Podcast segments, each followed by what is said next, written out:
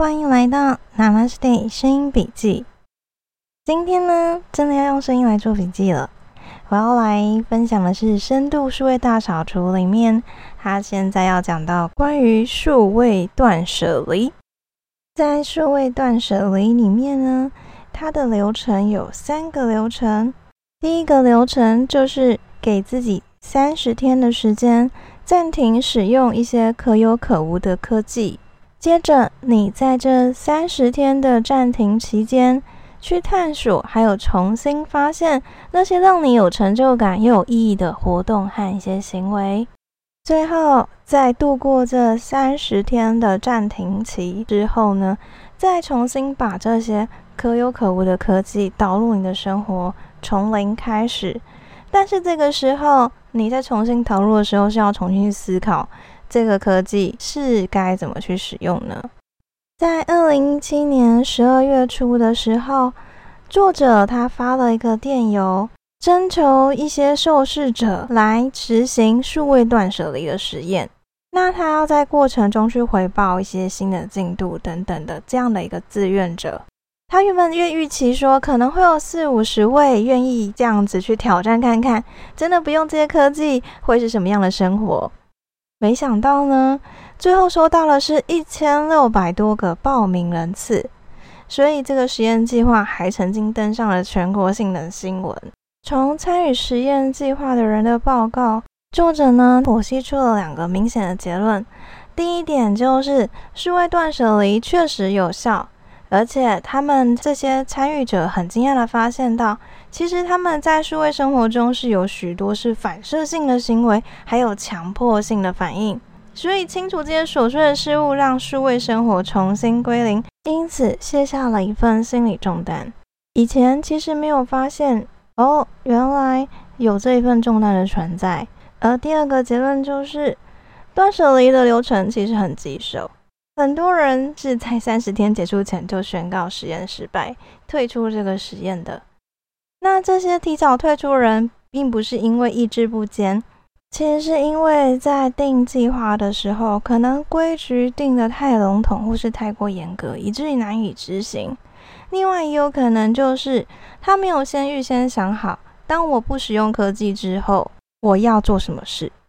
所以，如果你只是想要暂时排毒，而没有定一个计划目标去改变你的习惯的话，很可能就会造成失败。为了让想要执行数位断舍离的人可以增加成功的几率，作者在后面深入探讨三个步骤的部分。首先，步骤一，你要先定义科技的规则。数位断舍离主要是针对新科技的部分。也就是经过手机或是电脑所使用的这些 App、网站、工具等等，那么你可能要注意到，就是电玩跟一些看影片的部分，例如说是 Netflix 之类的，也要被纳入。再就是呢，停用这些看似可有可无的工具三十天。这个定义就是在停用三十天的时候，不会影响到你的工作跟正常的生活，不会造成一些重大问题。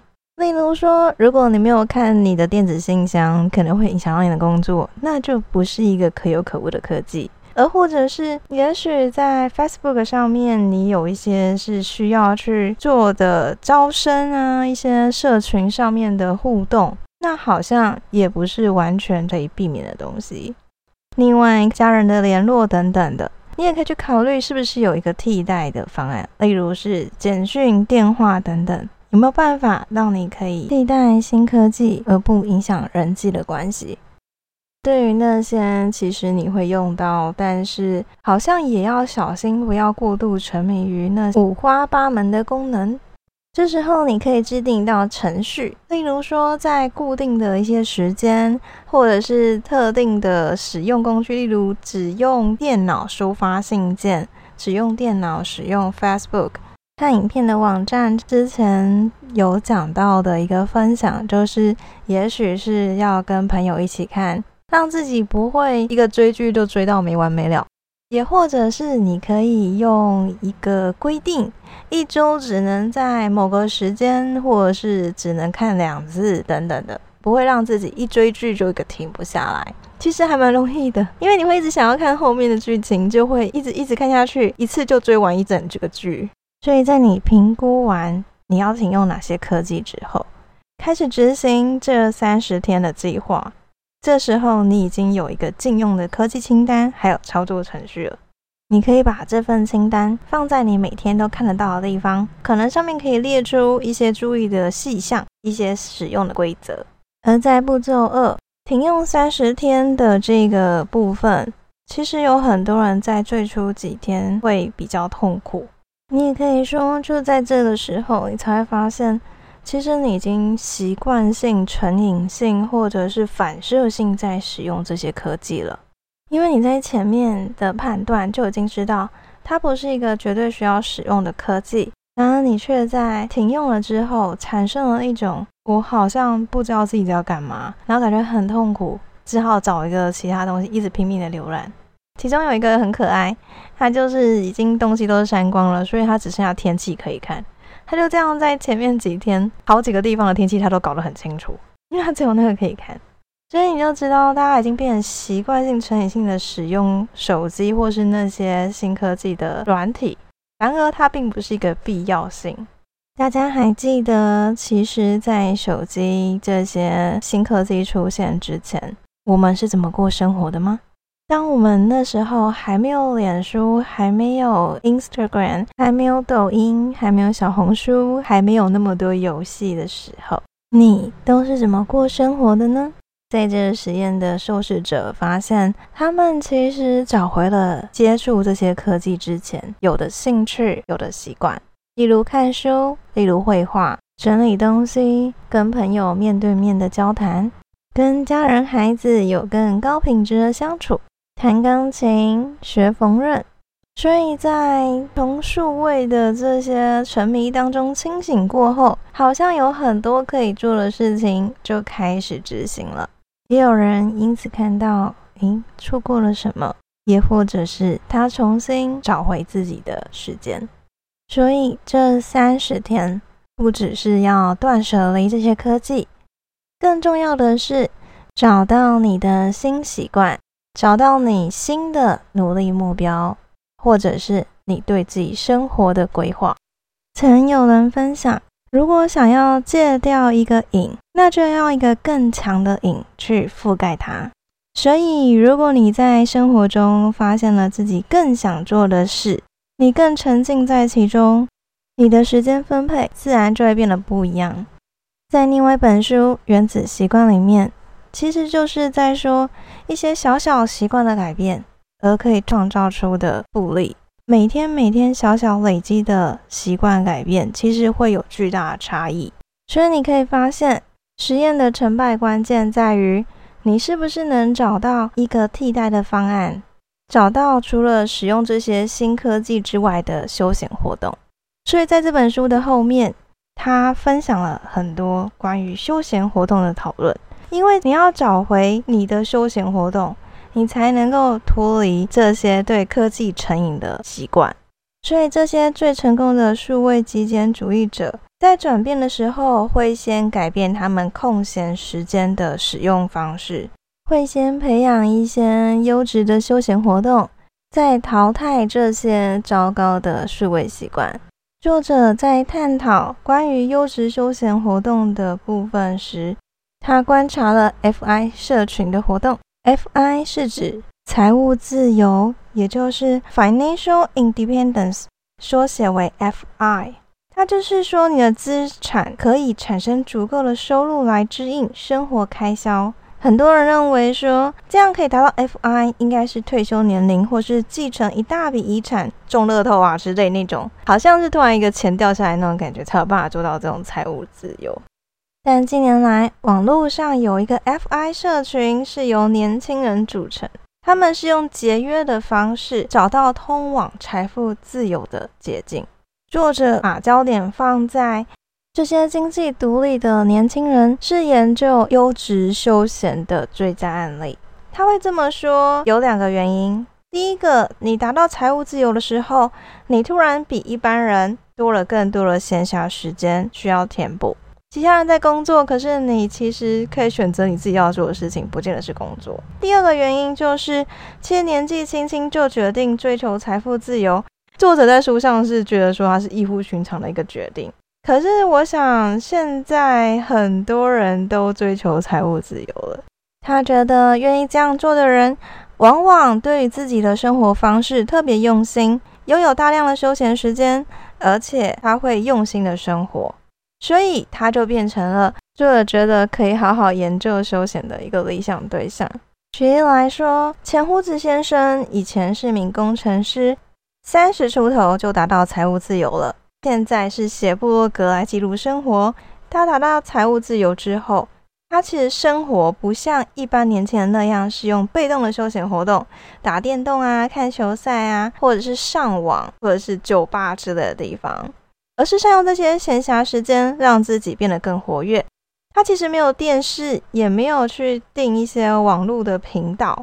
他偶尔从 Google Play 租电影，但是大部分的情况，他们全家都不使用荧幕来提供娱乐。他们大多是采用户外活动的方式，甚至自己手做一些东西，包含建筑等等。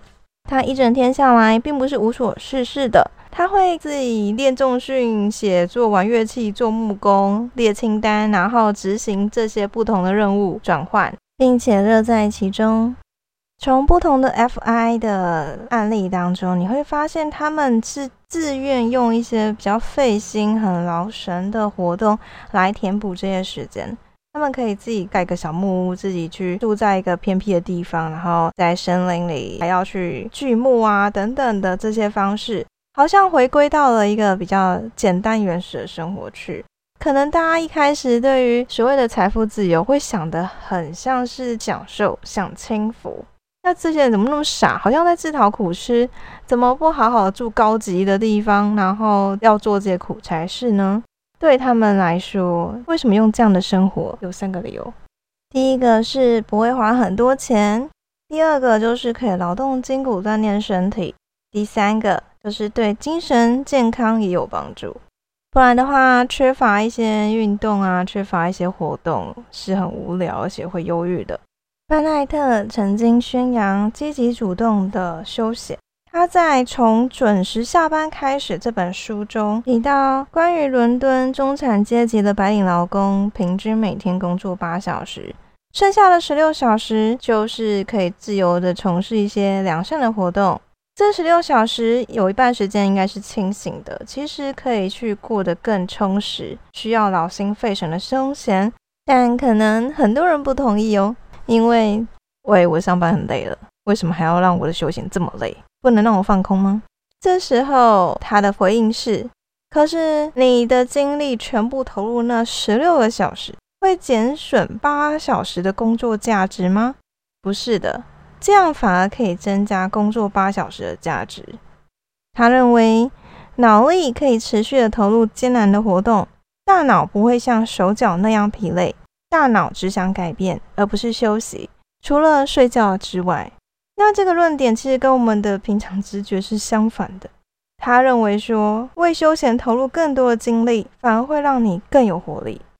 以上面这些讨论关于活动的部分来说，共通的原则就是，你从活动中投入而获得的价值，跟你投入的精力是成正比的。所以辛苦工作一天之后，休息时只是盲目看电视、划手机，几个小时之后，也许是比刚才还累的。所以，FI 社群中的人以及班奈特都想告诉我们。如果你振作起来，同样时间拿去做更有意义的事情，那件事就算是很难，你结束的时候也会觉得很好。我好像又进步了一点，我好像又跟昨天不一样了。我想劳心费神的休闲运动价值在于说，你用的是你自己的一些精神体力的去付出，而经由自己付出后得到的价值意义一定不同。自己种的菜，自己种的米，自己种的食物，自己做的料理，那样吃起来的感觉一定也是不一样。付出后得到的，不只是那个成果，也包含了你在这其中所获得的体验，以及成长。这个价值是超越被动性休闲娱乐能给予的，其他包含增加一些技能、艺术的活动，还有一些社交活动，都可以丰富你的休闲时间。在停用三十天的新科技之后呢，来到了步骤三，重新导入科技。重新导入的时候呢，你就要重新去审视。这样子的一个科技对你来说到底是不是必要的？它是不是有更好替代方式？例如说，也许你可以在 Facebook 上看到很多亲人好友的一些动态。这个时候，其实如果你可以亲自拜访，或者是打通电话聊聊，会不会更好呢？你在暂停了科技使用之后。可以在没有影头、没有强制性的情况之下，重新的醒思关于科技要怎么筛选。在这里，书上其实有分享，它要符合三个条件，你才可以把这些看似可有可无的科技重新导入生活中。第一个是它可以支持你非常重视的事情，如果它只是提供一些效益的话，这样是不够的。所以，我想极简都有一个共同点，就是你要知道你自己在干嘛。这样你才有办法断舍离。只有你知道自己要干嘛，你才知道什么东西不需要。接下来第二个条件，用这个科技是支持你的价值观的最佳方式。如果不是，其实有更好方式就取代掉它吧。第三个是那个科技在你的生活中受到一套操作程序的限制，那套程序确切的指出你使用那个科技的时间还有方式。也就是说，它不是漫无目标，不是闲闲没事滑一滑、逛一逛，它是你有确切知道你要干嘛，然后呢，你有固定的时间跟程序。也许我在操作的时候，我就是只看什么部分，只限定在什么样的时间之内完成。你会发现，其实这一连串下来的三个步骤，是要你找回自己真正想做的事情。而不是盲目的从众如流的在各种网络世界浏览，尤其在取舍的时候，你是要知道自己的价值观，知道什么是你真正重视的，然后也知道你自己要干嘛，你才有办法去做出抉择，去做出决定，让这一切不会只是一个排毒，它会成为一个习惯，它会成为你使用数位软体的习惯。我想，其实不管什么问题，归咎起来都会是同样的一个：认识你自己，发现你自己，探索自己，以及知道自己要干嘛。问题从来不是在这些数位软体上，而是在你的心啊。以我来说，我并没有很抗拒去使用这些科技，但我也从不沉迷于他们。可能我一直觉得有很多事情要做吧。所以真的没有那么多时间浏览那么多的东西，那么多的贴文，那么多的影片。尤其重点还是在于说，当有更想做的事情的时候，不知道自己在干嘛，时间真的就没了。以最近来说，我从七月份开始有了练习电绘的目标。一开始起步总是很多东西都搞不太清楚，边画边摸索，然后还要边查资料。边看一些教学影片，一开始就会花上很多的时间。但是因为我已经给自己定了一个时间的规则，设定了时间目标，开始有了时间的压力，就会真正努力认真去实行。尝试的过程中，其实学到很多，然后也看到自己的进步，甚至是对于说，哎，原来可以这样子，然后原来这样会变成这样，在一些尝试过程中。好像就在玩一些化学变化的感觉，看着这些东西最后变成什么。在这些尝试中，其实还蛮有趣的，也画的蛮开心的。不知不觉时间就过去了，然后我也没有时间去看别人的贴文或者是线动等等，所以好一阵子没有认真看大家的贴文跟线动了，哈哈。在这次的录音前，我意识到啊，惨了，我这周的 podcast 还没生出来啊。然后才开始想办法。于是今天这个录音是我第一次不是使用直播的方式录下来的。于是它真的变成了声音笔记，就是我的阅读笔记。我边看着，我觉得书中的一些重点整理，然后一些感想，分享给大家。希望这一次不同的形式给你不同的感觉吗？会有不同的感觉吗？欢迎跟我分享。希望你听得开心，也祝福你有愉快美好的一天。我们下次再见，谢谢你收听 Namaste 新笔记。嗯，今天真的是笔记了。我就发现，哎，我取这名字真好，哎，我可以拿来做我的各种东西的笔记，就是用声音留下来的笔记，真太棒了。看来大家可以继续期待，接下来会有莫名其妙的发展啊，不是啦，开玩笑的。谢谢你听完，谢谢你的收听，我们下次再见，拜拜。